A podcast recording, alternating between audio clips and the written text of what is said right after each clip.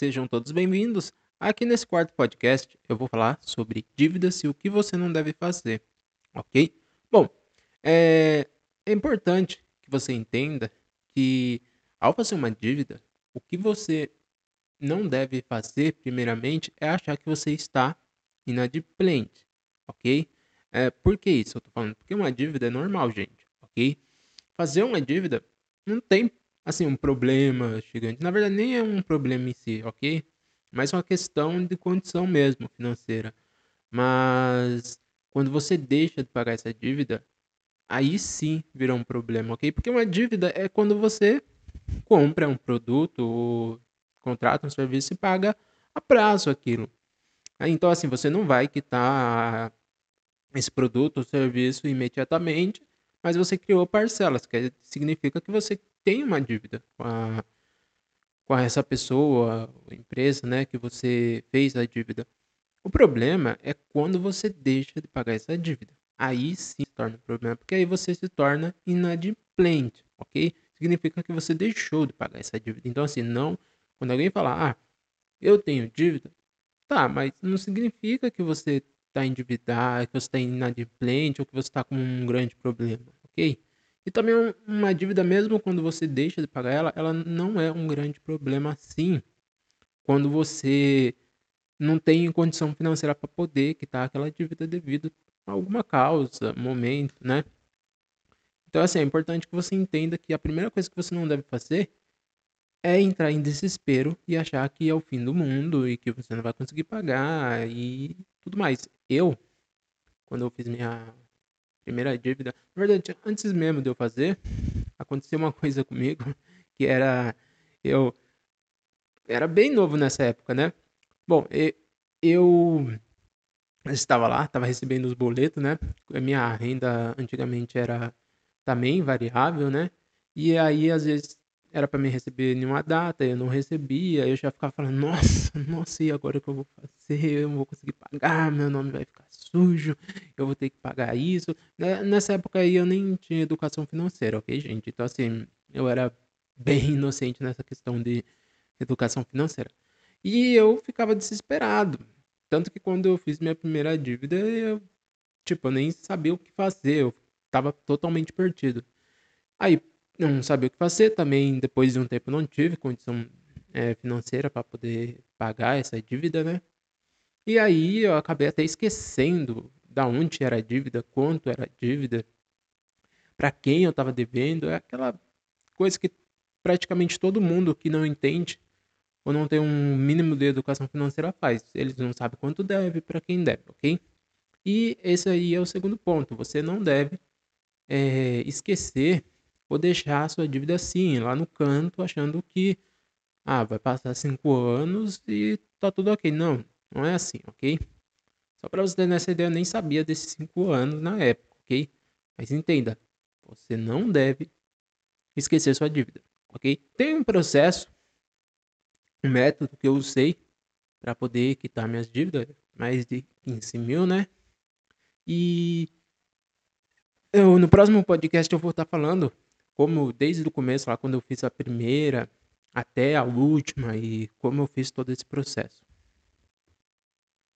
Bom, e o terceiro ponto que eu quero que você entenda que você não deve fazer é tentar pagar a sua dívida sabendo que não vai conseguir quitar ela até o final. Como assim? Porque veja bem, tem devido pode ser algum, algum problema, alguma condição financeira, não sei.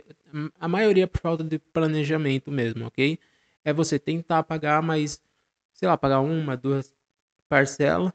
Aí passou, você foi lá, não conseguiu pagar as três últimas, as cinco últimas, entendeu? Então, assim, não tente fazer isso, ok? E também, é, aqui que eu quero destacar um quarto ponto é o seguinte: você não pode, vamos supor, é, se sua dívida não venceu ainda, se você é, ainda está pagando ela, você tem que correr atrás disso e tem que negociar, procurar, né, o que fazer em relação a isso. É, no meu livro eu mostro até como fazer isso, mas o que eu quero deixar aqui para você é o seguinte: se a dívida venceu, então o que eu vou falar até pode parecer estranho, mas sim, se ela venceu, você deixe de pagar ela, ok? Deixe de pagar, porque Se você item tá pagando, o que vai acontecer? Você vai pagar, pagar e pagar, ok? Se você tiver condição financeira, então assim, vai lá e quite logo, ok? Tipo, você não conseguiu, venceu, mas foi porque você não tinha dinheiro, e aí no outro você foi lá e tinha o dinheiro para pagar. Então assim, vai lá e paga. Agora, se você não tiver, se ficar vindo esse, essas variações aí, de você pagar e não pagar, não pague. Espere um tempo, porque aí a dívida vai vencer. O credor que é para quem você deve, vai ver que você não está conseguindo pagar e vai oferecer proposta para você, desconto e tudo mais. Mas assim, tome cuidado porque mesmo assim você vai pagar juros, ok? E assim, os juros de crédito, ainda mais aqui no Brasil, é um dos maiores, maiores do mundo, ok? Então assim, você tem que tomar cuidado. as pessoas elas adquirem crédito, assim, o crédito não é um problema, mas sim as pessoas que não sabem utilizar corretamente ele. Hoje eu utilizo crédito Antigamente eu não sabia, por isso que eu fiz muita dívida. Mas hoje eu utilizo ele corretamente. E, tipo, é, é incrível quando você sabe usar. É outra coisa, entendeu? Tanto que no meu livro, eu coloco lá o que deve ser feito, como fazer, é, toda essa informação aí. Se você tiver interesse lá no meu blog, tem um link lá que dá para você ir onde tem o livro. E aí você consegue ter mais informação. Bom, aqui o que eu quero destacar também é o seguinte. Você não deve é, tentar pagar a sua dívida sem antes fazer o planejamento. Eu acabei de falar que é por falta de planejamento. Sim, você precisa fazer um planejamento. Nesse planejamento você vai fazer simulação, vai fazer teste, vai ver qual é a melhor proposta e um monte de outras informações que você vai ter que obter.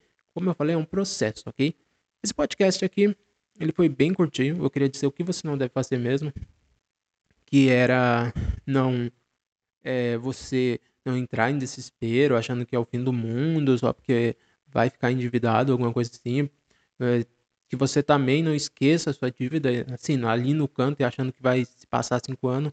Não. É, outra coisa importante que é o seguinte: mesmo você passando cinco anos, você vai ainda ficar devendo, ok? E assim, hoje, como nós temos aquele sistema de score, que é a sua pontuação de crédito, então, então assim nem compensa, na verdade não compensa nem em circunstâncias nenhuma você esperar cinco anos, ok? É possível pagar, não é difícil, assim, assim, eu não falo que não é difícil, assim, não é difícil como quando você vai atrás, quando você segue todo o processo, ok? Mas assim, difícil é para você começar esse processo, ok?